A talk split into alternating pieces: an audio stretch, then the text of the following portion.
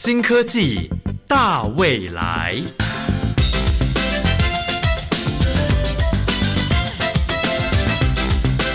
科技的进步让你看得见未来，深入浅出的介绍让你听得懂科技。欢迎收听由谢若楠制作、吴宜佳主持的《新科技大未来》。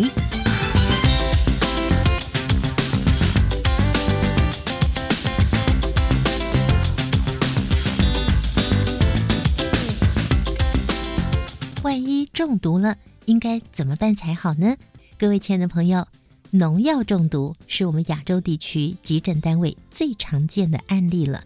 但是呢，过去并没有一套可以快速跟准确识别毒物的技术，所以呢，在治疗上就会延误了时间。不过目前呢，已经由国立中山大学毒药物暨生医快筛科技研究中心谢建台主任率领的团队，开发出了农药大气质谱检测平台。并且呢，也建构了一个数据库，可以快速的鉴别是什么样的农药中毒，而且在一分钟之内就可以完成分析。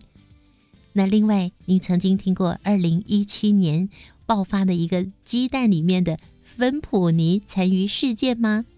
在当时使用传统的方法，对于鸡蛋里面的芬普尼检测，必须要花费一个小时以上才测得出来。那今天我们要介绍的这项研究呢，只要十分钟，检验结果就出炉了。今天要为大家介绍的，这是快速鉴定毒药物的镭射大气质谱仪。它的技术简单，并且速度相当的快又灵敏，可以准确的分析各个环境里面的毒药物，像是塑化剂、农药。毒品、还有滥用药物以及爆裂物，或是环境污染物，这些物质都可以非常快速又准确的检测出来。除了为我们国人食品把关之外呢，更可以推广在反毒、反恐以及环境污染管制这些有关国家层级的国安事件，可以说大大的保障了我们的安全哦。我们请听众朋友先进入今天的第一个单元。单元过后，我们将邀访国立中山大学毒药物及生医快筛科技研究中心谢建台谢主任。创意嗨一点，哇哦！各位听众朋友，大家好，我是品阳。今天创意嗨一点要聊聊毒物质的检验。之前聊到可以查询运动禁药的 APP。但是这次要聊怎么检测毒物质，重点是它只需要花三十秒就可以知道检验的结果。今天邀请到国立中山大学医学科技研究所助理教授李奇伟，你好，请介绍您们研究中心目前最自豪的几项质谱仪。不敢说自豪了哈，倒是蛮敬佩我们呃中山大学化学系谢建台教授的研究精神哈。那么多年来哈，一直投入在研究一种叫做大气质谱技术的开发啊，以及改良。这种技术哈是可以快速检测残留在蔬果表面的农药。那我们这个小团队哈，就是受到他这个发明的启发，啊，尝试进一步把那种技术哈应用在快速辨别急诊病人误食农药的项目上面。我们希望能够让急诊医师哈能够及早正确诊断、对症下药。目前这一项新的技术是还在研发和不断改良的阶段，呃，一个比较有趣的一个方向。平常我们所知要分析类似我们体内的物质，必须透过抽血，但许多您们的发明好像不用抽血。呃，其我们可以透过嗯。就是我们这个小组的研究哈，是透过检测洗胃引流出来的液体，哦，那或者说已经被污染的口腔液就是口水了，甚至剩下没有吃下去的一些毒物，哦，比如说他说他已经吃了一部分，但是剩下一部分带来急诊，啊，我们就可以透过这三种不需要抽血的情况哈，去判断他到底误食了哪一种农药。因为有些人他一时冲动，可能就吃了一些农药下去，哦，呃，自残啊，或者甚至自杀的。那所以呢，我们如果能够及早找出是哪一类的农药，透过这三种情况，我们可以间接的判断，不需要抽血去间接判断，那可能他刚刚吃的是哪一种农药。毕竟有时候它带来的瓶瓶罐罐上面的标识不清啊，或者说啊家属他描述的不清楚的时候，呃未必道真的是哪一种啊农药的时候呢，那误判也不好，最好是能够精确的对症下药。像是洗胃液就没有像口水这么容易的去取得，可能你就真的要去洗胃。那这样子的话，洗胃液是不是会比口水来的检验比较准确呢？没有办法说有绝对的准确度了哈，因为嗯，洗胃液也要看它残留多少量在胃里面。毕竟如果有喝到这种毒物的病史的话，我们都会考虑帮他洗胃嘛。那考虑帮他洗胃的时候呢，那反正都要洗出来的，那丢掉不如就是做一个检测，那也可以给医师多一份参考的资料，是这样子。您们认为最有创意的研究目前是哪几项呢？刚开始的时候，我们是透过所谓的热托付大气质谱仪这个技术来检测洗胃引流液啦、被污染的口水啦，或者甚至于剩下的没有服下去的一些毒物，来辨别它误是哪一种农药。啊，因为呢，啊，用热托付这个方法是基于说。一般农药的分子量哈都是比较小的，它的沸点比较低，哦，只要加热到差不多摄氏两百八十几度左右哈，就可以脱负气化，然后进一步哈游离之后呢，就进入质谱做分析。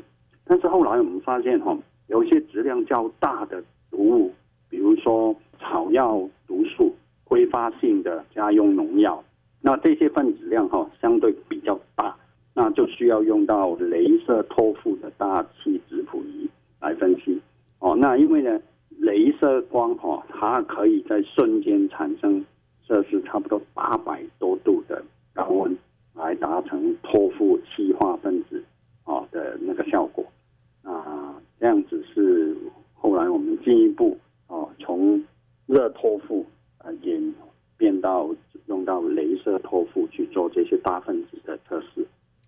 刚您提到说，可能某些的药物没有办法立刻的，呃，用一般的热托付两百八十度 C 这样子去做分析，所以你们是取决于现有设备的小缺点，在做改善，去发明新的仪器吗？还是说全有些也是全新的发想？应该是说，是透过不断改良前人的发明来配合本身实际应用上的需求了啊。呃，传统上哈，血液里面。的农药大多是用 GC mass 就是气象啊层析质谱，或者说 LC Mars 哈意象层析质谱来分析。啊，虽然这两种技术都相当灵敏而且可靠，但是呢啊为了避免来自生物体液里面的其他的呃生化物质的基质干扰哈，所谓 Matrix Effect 哈。就是比如说有些蛋白质在我们的血液里面会干扰观察，所以呢，它的样品哈都要做啊非常完整的前处理。那但是这些前处理的过程都非常耗时费工，血液里面的毒性物质往往需要较长的时间才能够被这些传统的质谱方法鉴别出来。那对于急救来讲呢，这一点就有点点缓不济急，而大气质谱技术就可以缩短。几十秒到一分钟就可以检测出一些化学物的特性，然后根据这些特性判断它是哪一类的毒物。最主要就是因为这一个方法，大气质谱的方法，它只需要非常非常少量的样品前处理，哦，甚至根本不需要任何样品前处理，也都可以做分析，所以就节省了前处理这个耗时费工的时间。您刚提到一个镭射大气质谱仪，这个是谢建台教授多年来研究之后，哈，也不断改良之后产生出来的一个发明，哈。最主要它是能够短时间之内，哈，由镭射产生八百度 C 左右的高温，使得它容易很快的脱负气化。这个就是镭射质谱的特征，它的 features。最主要是针对比较大的分子量可以。啊，沸点比较高的，需要高温一点才能气化的，那就是啊，用这个镭射质谱的效果会比以前早期用的热透肤就只有两百八十几度的温度的效果会更明显。哇，这算是一个创意点所在，就是从两百多度 C 变到八百多度 C，非常的高温呢。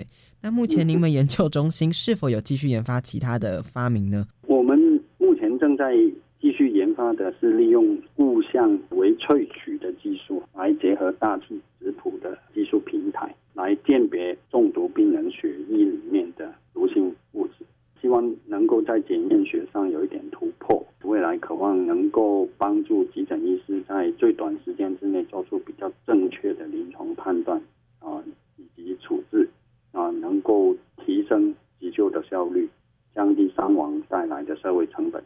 刚刚您提到微萃取，这个就是我们一点小小创意的所在哈，最好是能够优化目前哈前人研发出来的微萃取的技术，就是用一些物质，它可以在血液里面哦，就是 extract 啊萃取出啊我们需要检测的啊物质啊，比如说毒物等等。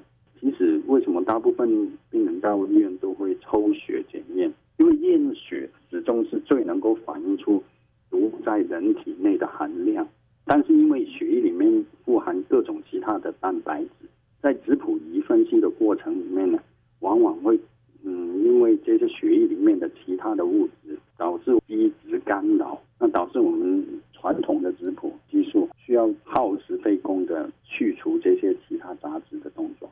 但是如果我们能够优化物相微萃取技术的话呢，我们希望能够在短时间之内萃取出我们要锁定的一些毒物，就比较节省这一块的时间。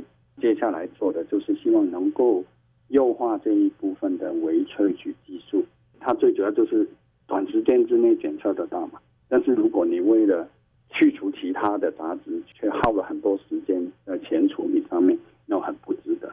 所以我们现在前端的部分就是我们嗯努力啊改良的部分。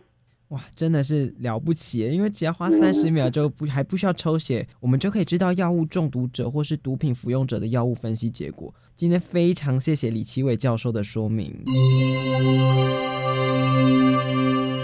接下来的新科技大未来单元将由主持人宜家专访国立中山大学化学系教授谢建台教授。他们将要更深入的探讨快速鉴定毒药物的镭射大气质谱仪这项发明。我是品阳，我们下次再见喽。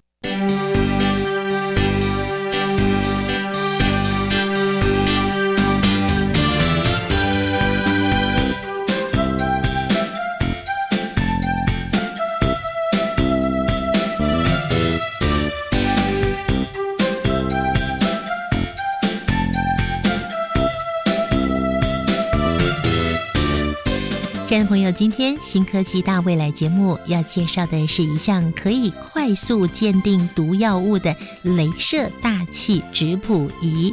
这是由国立中山大学毒药物及生医快筛科技研究中心谢建台主任带领团队所研发出来的这项独步全球的技术，可以在几秒钟的时间内及时检测食品中所含的非法或者是过量的。化学添加物，那除了可以用在食品安全防护上，还可以运用在环境污染物的检测。那它也可以在出入境海关时检测出不明物质，而且可以运用在毒品以及滥用药物这方面。另外呢，在灾害现场的可疑物，或者呢古代文物品的真假辨认，甚至重要文件的签署。到底是真的还是假的？更重要的，在战场上的化学药剂以及防恐的爆裂物，通通都可以检测出来哦。这项研究为什么这么厉害呢？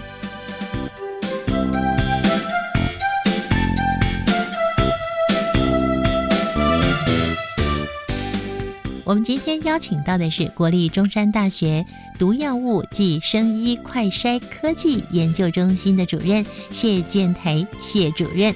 谢主任呢，在一九八零年毕业于中兴大学化学系，一九八八年以及一九九一年分别取得了美国蒙大拿州州立大学有机地球化学硕士以及分析化学博士学位。随后就前往宾州州立大学材料科学系担任博士后研究。在一九九一年回到了国立中山大学化学系任教，到现在，谢教授运用了三十年的时间在进行质谱研究。他曾经担任世界质谱基金会理事兼亚太区代表，以及台湾质谱学会的会长。他荣获了多项国内外学术研究奖项。因为获奖无数，所以我们只选择最近这十年的介绍给大家。在二零一零年，曾经获得行政院经济部颁发的国家创作发明奖；二零一一年获得中国化学会颁发的化学技术奖章；二零一二年获得有祥科技发明奖；二零一三年获得美国质谱学会杰出论文审查人奖；二零一五年获得仪器精品奖。二零一六年获得杰出技术移转贡献奖，二零一七年以及二零一九年荣获行政院科技部未来科技突破奖，二零一八年获得化学最佳论文奖，二零一九年获得台湾质谱学会奖章。我们非常感谢谢建台主任远从高雄来到台北进录音室，来跟我们分享他们团队的研究。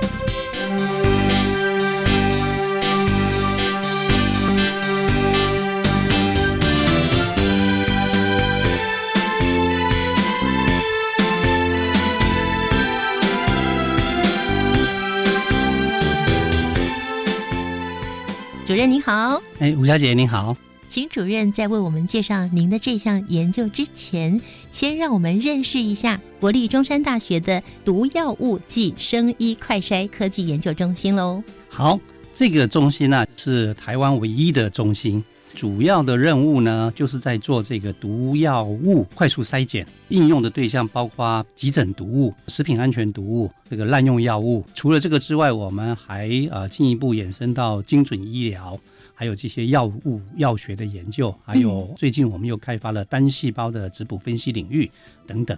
哇，啊，那甚至在最近的这个嗯，我这个 COVID-19 的这个啊疫情里面呢，啊，我们也在啊开发这个，看能不能治皮肤上检测这个退烧药的成分。啊嗯，让这个在机场上面，如果有人啊吃大量退烧药的时候，我们也可以提早知道。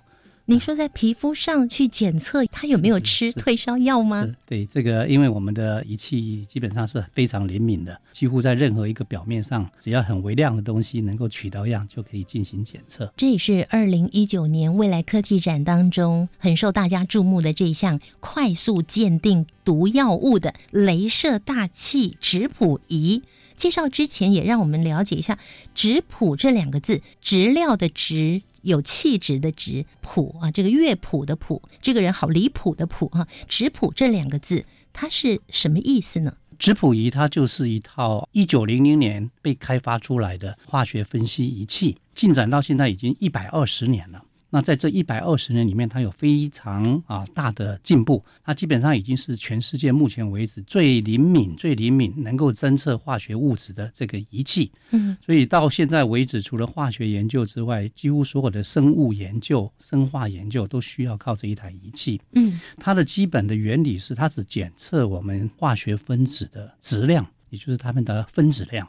但是要检测这个质量之前呢，我们是需要让这个化学分子先带电荷。嗯，带了电荷之后呢，我们就可以用啊施加磁场或电场的方式来控制它。嗯，那最后呢，就在真空底下来检测它。这个仪器因为它的灵敏度非常的高，实用性非常的大，所以这个仪器基本上是属于比较昂贵的仪器。比较便宜的质谱仪大概是台币三百万左右。你说便宜的哎，对对对啊，我们高价位可能就到三千万。哎，十倍，那但是这个仪器啊，它平常都不会单独使用，它嗯都是跟一些分离方法结合。所以大家听过气象程析质谱仪、意象程析质谱仪。每一次食安事件的时候，都会听到专家用这个仪器解决问题。嗯哼，哎，所以如果大家以前没有印象，以后你就注意一下，有任何这种事情发生的时候，你都可以听到呃气象晨析质谱仪、意象晨析质谱仪，连这一次的这个呃莱克多巴胺的事情，也都要靠这个来做检测。嗯嗯，对，那它就是因为连接了这些气象晨析跟意象晨析质谱仪的关系，所以我们的样品呢，啊，通常都要经过非常冗长、耗时、费工的前处理过程，才有办法把它进到啊我们的质谱系统里面去检测。要不然的话，对质谱来讲，它的灵敏度非常的高。嗯啊，那如果你随随便便的样品含有非常多的这个纤维进去的话，那这个仪器可能就当掉了。嗯哼，哎，所以就是说，我们完成一个质谱分析耗的时间就比较长，至少大概就是两个小时以上。就刚刚您讲的有几个专有名词，可能呢国高中的物理化学课本里面有读过，可是呢对于一般民众来讲，离我们好遥远了。像您刚刚讲质量啊、分子量啊，甚至气象成析，这个气是气体的气，意象晨析是一体的意吗？对，哦，嗯，那可不可以分别稍微讲一下？哦，我们刚刚先说什么是质量啊、分子量，因为等一下你要为我们介绍的这个镭射大气质谱仪，在介绍之前，让我们有一个基本的认识。一个化学分子它有质量，就跟我们一个人有重量一样。那每一个人的重量都不太一样啊。那化学分子也是一样，耳熟能详的塑化剂，我们有好几种塑化剂，每一种塑化剂的质量都不一样。嗯所以我们从它的质量可以来判断这个物种是什么东西。对，所以这个质谱仪基本上就是测那个质量，从那个质量去了解这个东西到底是什么。嗯嗯对嗯，那分子量又是什么？嗯那分子量基本上这是化学家使用的不同的术语来说明，也基本上它的分子量就代表那个分子的质量。那您刚刚也讲到说，这个气象晨析，气象晨析质谱仪，那听这个名字就知道它是在气象底下操作。那它分析的这个对象基本上也要在气象底下，所以我们一般来讲就是挥发性比较高，比如说你常常可以闻得到的，嗯啊，那个通常就是说啊、在空气里面含有这一些成分的，嗯所以是气体的部分。对对对，这气体样品，气象晨析质谱仪。对。那如果是液态的、对在液体的，液态，那就是意象晨析质谱仪。很多东西如果它是水溶性的话，嗯那我们就会用液相晨析质谱仪。嗯，那嗯气象晨析质谱仪跟液相晨析质谱仪的那个使用比例啊，大概百分之十是在气象晨析质谱仪可以完成，嗯另外百分之九十是用意象晨析质谱仪。嗯哼，那气象晨析质谱仪啊，最大的应用范围都是在环境啊，就是大家常常在工业区或是呃半夜的时候闻到那个味道，味哎，对对，对哎，那个就在需要用这种啊气象晨析质谱仪来检测哦，。所以这个所谓质谱仪，它的种类还相当的多呢。哎，对，所以我刚刚讲那个不同的价位，就代表它有不同的功能嗯啊，不同的灵敏度。嗯哼哼，所以质谱仪，我看的您写的一篇文章啊，就是从被发现到现在，大概有超过五十种以上的技术已经问世了。对，就是在我们这个领域。那嗯我们这个领域呢，啊、基本上啊、我没有办法去制造整个质谱仪的设备，因为整套质谱仪的设备它牵涉到了电机、电子、机械、真空，还有物理、化学、材料等等，所以它的领域非常的大。我们每年像美国质谱学会，它开年会的时候，至少有七八千人参加，哇，哎，所以它，代表说来自各式各不同的领域。嗯啊，那我们能够做的就是我们叫做游离源的部分，也就是说，让我们的化学分子带电荷，嗯带了电荷以后，我们后面就可以来检测它。所以我们做的部分就是让我们的化学分子先带电荷这一个部分。让化学分子带电荷，怎么让化学分子带电荷呢？我们下一个阶段呢，再好好的来介绍，并且把今天您所带来的你们团队研发出来的快速鉴定毒药物的镭射大气质谱仪介绍给我们听众朋友喽。好。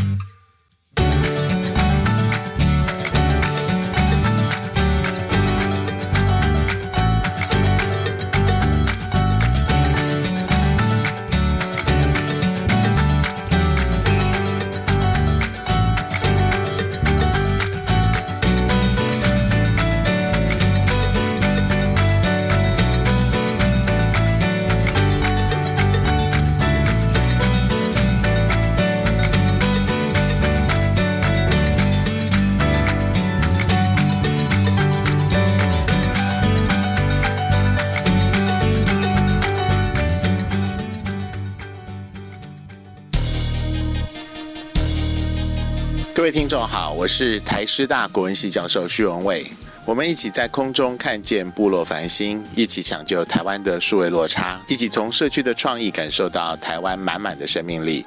我是徐文蔚，在教育广播电台祝您二零二一年心想事成。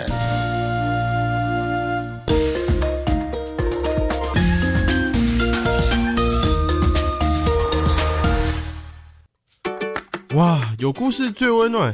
现在上网不仅知道食材来源资讯，也能看到学校午餐作业的幕后感人事迹。是啊，学校午餐如何有吸引力？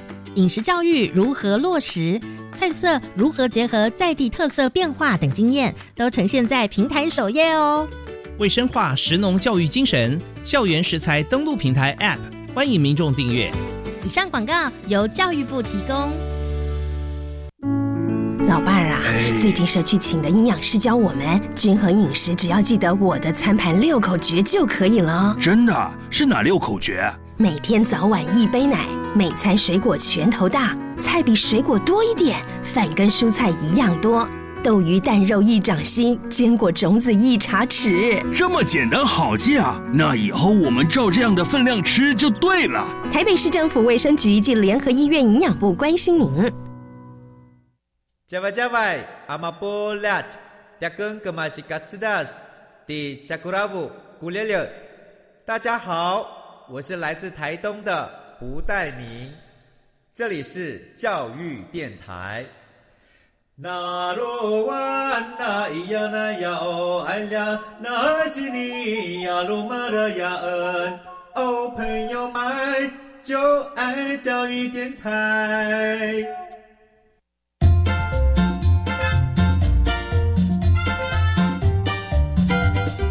新科技大未来，每个星期三上午十一点零五分，与你在教育电台的频道上认识新科技，迎接大未来。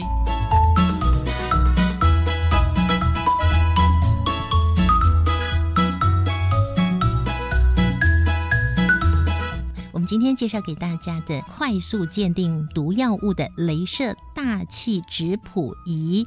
由国立中山大学毒药物及生医快筛科技研究中心谢建台主任率领团队所研发而成的。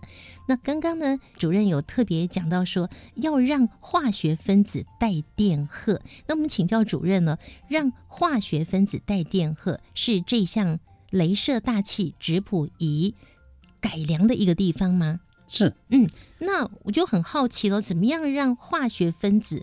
带电荷呢？嗯，我们一般来讲，那个不带电荷是最稳定的情况，带电荷就是不稳定的情况。那从不稳稳定到不稳定，我们就是加能量，所以我们可以加各式各样的能量哦，可以加热啦啊，那那可以用镭射来照射啦啊，那镭射因为本身具有高的能量，嗯，所以当镭射照射了这个分析物的本身的时候，它就会啊让我们的那个分析物。啊，嗯，带上电荷，嗯，因为这后面牵涉到比较复杂的这个啊专业知识，所以我大约跟大家讲这个。嗯，那像这种啊，在过去一百多年来，这个变成啊是一个啊我们质谱界非常重要的一个研究领域，因为你能够让它带电荷，那么后面的这个侦测系统就可以侦测得到它。嗯，你不能让它带电荷，那后面有再好的侦测系统都没有用。那所以在两千零二年的诺贝尔化学奖颁给两位开发了一个新的能够让化学分子带电荷的质谱技术。嗯，呀，所以这个其实啊，带电荷成功与否决定于我们后面的检测是非常非常重要的。那主任，你们研发的质谱仪有什么特色呢？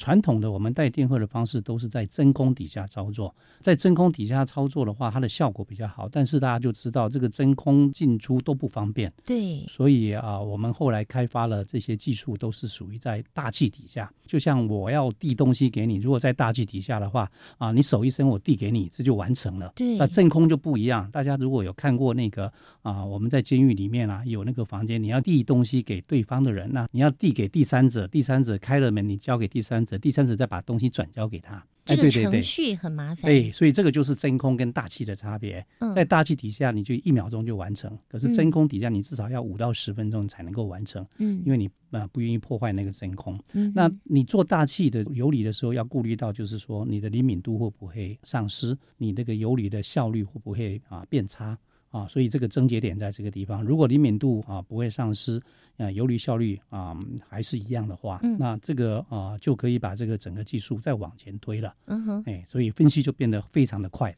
是您刚刚讲的游离效率，嗯游离就是三点水游泳的游，离开的离，对不对？游离效率指的是什么意思？就是带电荷。哦，就是这个，因为这个是我们专业术语，所以嗯啊，有时候我们会用这个专业术语习惯嗯。可以举一个呃日常我们比较容易懂的例子吗？带电荷哈，大家看一下，就像那个有没有磁性一样啊？嗯一个东西有磁性，就是金属有磁性的时候，你用磁铁一吸，它就会动。可是这东西如果没有磁性的话，你磁你那个磁铁放在上面，它就不会动。嗯，啊，那同样的啊，我们就讲过电生磁，磁生电。对，对，所以那个电就是说，当我们的分析物有电，就是它有电荷的时候，嗯，那么我们在磁场下，在电场下就可以控制它。对，那我们后面的检测系统都是用磁场跟电场的原理啊，所以我们的啊分析物一定要带有电荷，它进了嗯磁场跟电场才会被啊我们所控制。嗯，对，那啊才有办法侦测的出来，要不然的话，就像我刚刚讲的，你没有带没有磁性，所以你磁铁放在上面，它没有反应的。嗯嗯，哎。我我以前可能化学跟物理都是考不及格的哈，所以我现在要继续问的就是您刚刚讲的那个，我脑海中就会觉得那是金属啊。那可是你说质谱仪可以鉴定奶粉里面有没有毒，那个奶粉它又不是金属对啊，我们刚刚讲的那个磁铁的那个例子是对金属。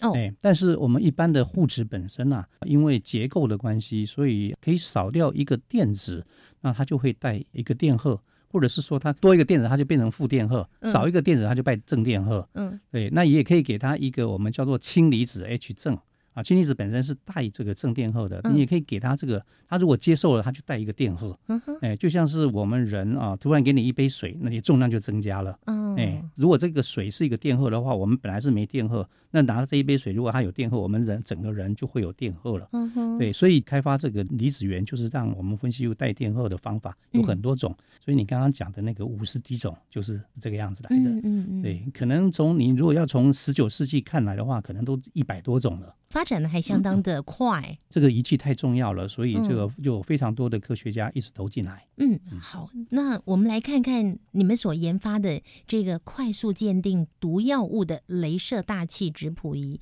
它到底是什么样的结构？它为什么可以这么厉害？你既然加个“快速”两个字，那到底有多快速呢？这个也是我们过去一个研发的一个成果了啊。那我刚刚提过了，两千零二年的时候啊，诺贝尔化学奖颁给两位科学家，一位是日本岛津公司的工程师，他发明的就是直接用这个镭射照射样品得到蛋白质的讯号。那另外一位是斯坦福大学的化工系的教授，那他是用加高电压到样品，那是液体样品，那也可以得到蛋白质的讯号。那这两个不同的系统。嗯，那我们开发的技术基本上就是把这两套技术结合在一起哦啊。嗯那刚刚讲的日本导进公司的工程师，他可以分析的样品是固体样品；那斯坦福大学它是可以分析液体样品。那我们把两个结合在一起之后，我们就是固体、液体通通可以分析啊，而且是在大气底下操作，所以是非常方便的啊，而且快速的。嗯哼，哎啊，所以它就有这这样上这样子的这个两个的的功能。嗯哼，啊有这两项功能，固体、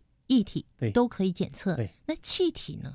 啊、气体就稍微要复杂一点点。处气体的话，你可能要把它收下来啊，不管是用低温的方式吸附的方式呀，或活性炭把它吸附的方式，然后再进我们的系统。嗯哼，哎，所以这个还是可以做。可以对，嗯，就是要多花一个功夫。对，分析化学家，我们的理想就是气体、液体、固体嗯都可以去进行检测。哼哼，哎是你刚刚的介绍当中呢，我又有问题了。嗯那个蛋白质讯号，嗯又是什么意思？那能干嘛呢？啊、我们在两千年左右啊，我们的那个啊人类的那个基因定序完成了。嗯啊，那完成了以后，我们发觉我们只是拿到一堆密码没有用啊。那后来我们才发觉说，这个所有的这些基因啊，它都必须要用蛋白质来表现，就是我们上面的这一些密码代表各式各样的蛋白质，就像我们身体啊，在生活的时候要非常多的蛋白质在做工啊，包括啊触媒啊、肌肉啦、消化，通通是对。所以蛋白质的检测就变得是基因体之后很重要的啊领域，要接续整个人类生命科学的这个领域。那还好，这两套技术开发出来了，让我们可以检测到蛋白质的讯号。所以为什么他们可以拿诺贝尔奖，就是因为把基因体传承到蛋白质体，主要都是靠这两个技术才有办法接续下来。蛋白质体，接下来我们又有代谢体等等，基本上它对于我们人类的医学发展还有生命科学的发展是扮演一个非常非常重要的角色，是有蛮大的贡献。嗯，那既然是蛋白质的话，那是不是没有生命的就没办法？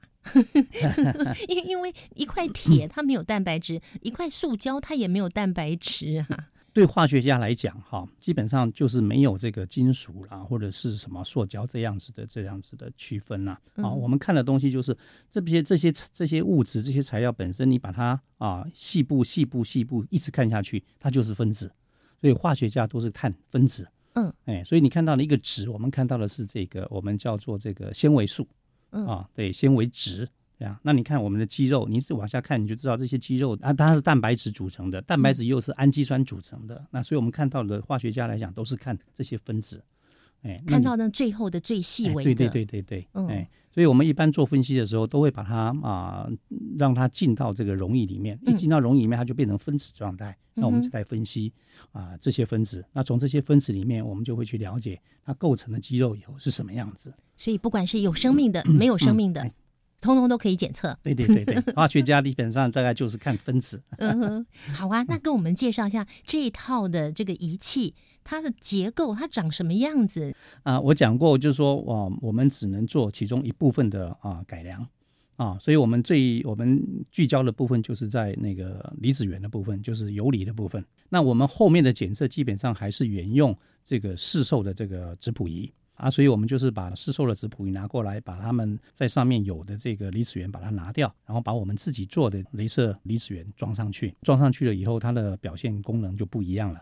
平常我们要完成一个质谱分析的话，要做非常多的样品处理的工作，让我们的样品变得比较干净一点等等，这要耗掉一两个钟头。是，但是像这种东西啊，在做检测的话，因为又在大气底下做，对绝大多数的样品大概都不需要再做这些前处理，所以最快我们大概十五秒钟就可以完成一个检测。所以它有一个主机，对，就跟一般的质谱仪都一样，只是我们把那个离子源产生离子的地方换成我们的。那它的大小呢，大概就是你一个手掌心拿出来那么大，像一个巴掌大。那厚度呢，大概也就是十公分以内，十公分以内。那它接在质谱仪的入口，这是你们改良的这个这块。对。那后面的质谱仪，就我刚刚讲的，也有便宜的，也有贵的，有三百万，也有三千万的。那你们是接在三百万上，还是接在三千万上的呢？啊，我们实验室啊，这样的仪器通通有啊。我们的中心有十二台的各式各样不同的质谱仪。哇，你们中心好富有啊！没有，我们的专业就在这上面，所以呃，三十年的研究都集中在质谱仪上面。这个质谱仪，你说它需要探测，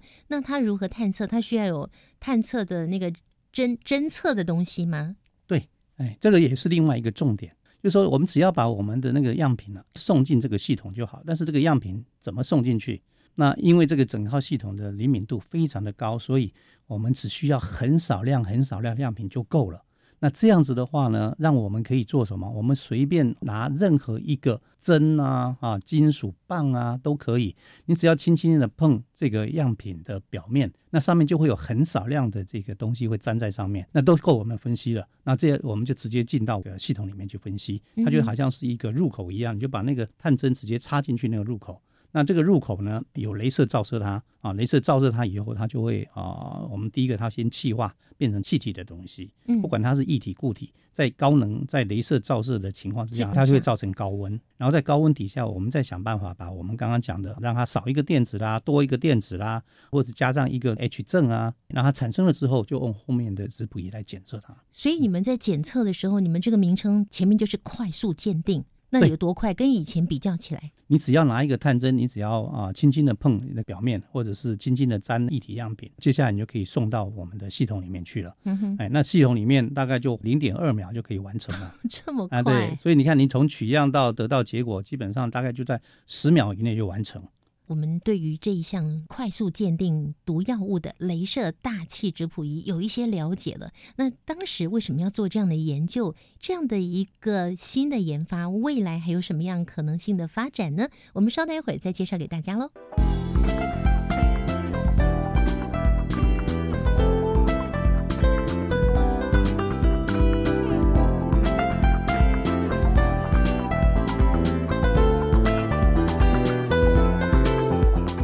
的朋友，今天新科技大未来节目呢，我们邀请到的是国立中山大学毒药物及生医快筛科技研究中心谢建台谢主任。主任介绍这项你们研发出来的仪器哦，它对我们人类的贡献应该是很大的哟。你们是在什么样情况之下想要来做这样的研究呢？我们在做分析化学啊，时间很重要，效率很重要。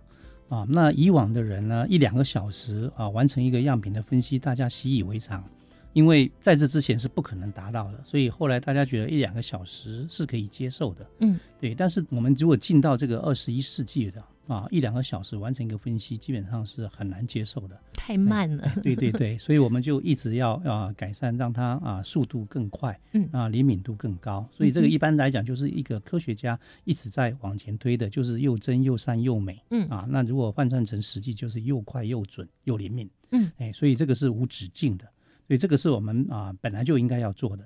那其实真正啊激发我们是一个快速检测的研究，大概在几年前啊，我们台湾发生那个饮料中被掺杂塑化剂的这个事情，当时呢。第一天的时候是饮料，第二天是珍珠粉，第三天呢又是什么饮料？一天报一件，没有地方去检测，因为一个检测要一两个小时。认证的实验室一天要分析的样品，它的能量大概比如说就是就是一百个，嗯，加班以后变两百个，可是外面堆的是十倍啊百倍。那我们发觉整个社会是非常痛苦。如果有一个快速筛检的这个机制的话，那你可以把百分之九十的这个样品很快很快的筛过，没有问题，那大家就是回家了。另外，这百分之十有问题的，那就大家来讨论。嗯，哎，所以这个可以解除这个整个社会上的疑虑。其实这样子快速检测的仪器是必要的。嗯哎，所以这个是最主要触发我们往这个方向走的原因。另外一个原因大概就是在五年前吧，政府提出这个十倍检测量这样子的一个政策，尤其是在食品安全上面，他希望能够把这个检测量提高十倍啊，对人体有危害的啊样品全部都能够被找出来。嗯，可是十倍检测量，大家浅显的讲说，那就你。花十倍的钱，请十倍的人，找十倍的房间，这样哈，买十倍的机器，哎，对对对，这是不可能的，嗯。啊，那样，所以就不可能做这个事，除非怎么样，把那个仪器变得又快又准。所以就这两项，让我们决定应用到这个领域来。所以花了多少时间呢？其实我们的研究一直都在这个领域上，哎，我们其实从一九九五年就开始做这个研究，可是我们一直都不知道要把它用在什么领域上面，嗯，呃，因为大家以前对一两个小时的分析检测，大家都是可以接受的，嗯，对，一直到这些食安事件陆陆续续爆出来之后，大家才意识到说快速检测可不可以快一点呢？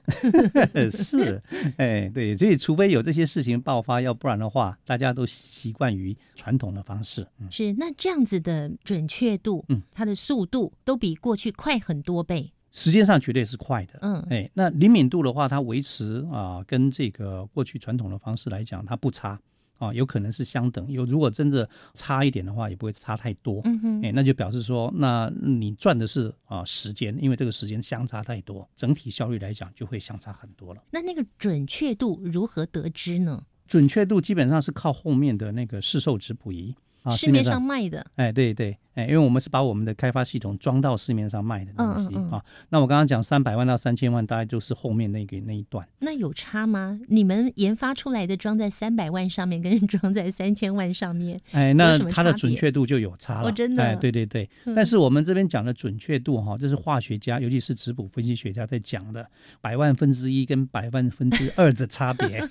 对，所以那个是啊非常非常小的单位。那这个需要结合人工智慧吗？需要，尤其是在一般的仪器哈，就是说我们质谱仪检测出来就是一个分析物的质量，其实我们根本不知道这个分析物是什么东西啊，除非我们去跟我们的资料库的那个资料来做比对。嗯，对，所以那个资料库就是我们人工智慧啊需要介入的地方，需要建一个好的资料库。嗯哼，对，那大部分的那个市市售的那个质谱仪，他们通常会搭配一些这这些资料库进来。可是啊，它不可能全部都包括在内，所以我们要慢慢自己建。今天为我们介绍了这一项非常厉害的快速鉴定毒药物的镭射大气质谱仪。那这项研究技术呢，它有可能拓展运用在其他什么样的产业？如果说你可以用探针轻轻碰一个表面，然后你就可以看到表面上面的一些化学物质，那你可以用在什么上面？最简单的例子就是你买了一个苹果，你想要知道上面有没有残余农药，那你只要碰一下，你就可以进这个系统，马上就告诉你。所以这是在食品安全上面。嗯哼，啊，你想要知道这个泥土有没有使用农药，或者是使用过什么农药，那你把那个泥土拿过来，那你把那个探针轻轻的放上去，就可以进去检测了。你想要看一下这田间的水，这个田到底有没有使用过农药，那水会告诉你的。嗯，哎，所以你就碰一下那个水进去，所以这个在食品安全上面，然后几秒钟就出来了。哎，对，嗯，这个是食品安全。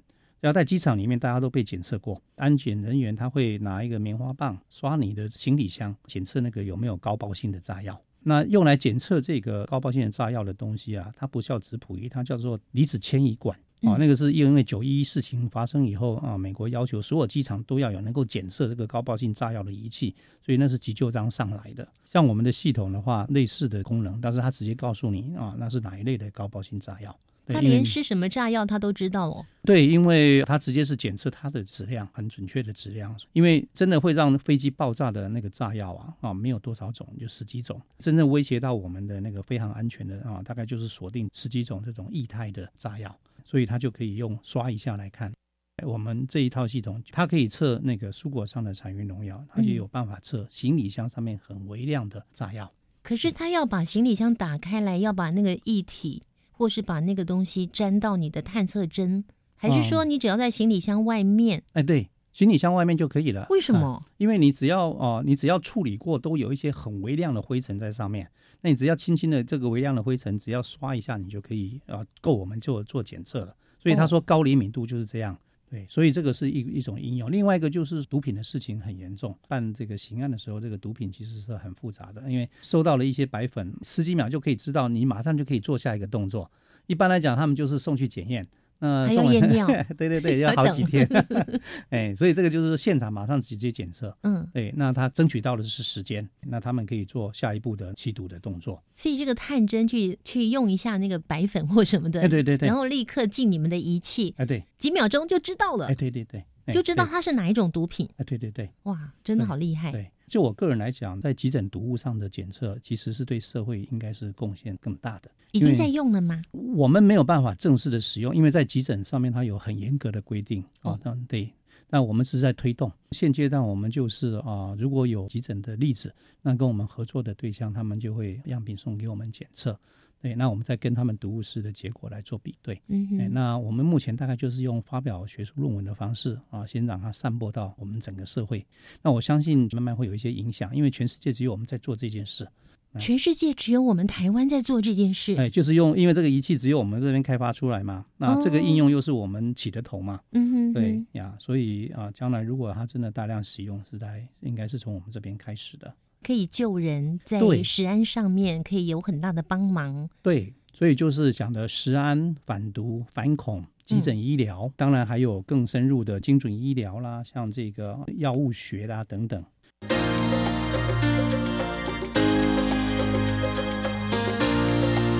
科技好生活。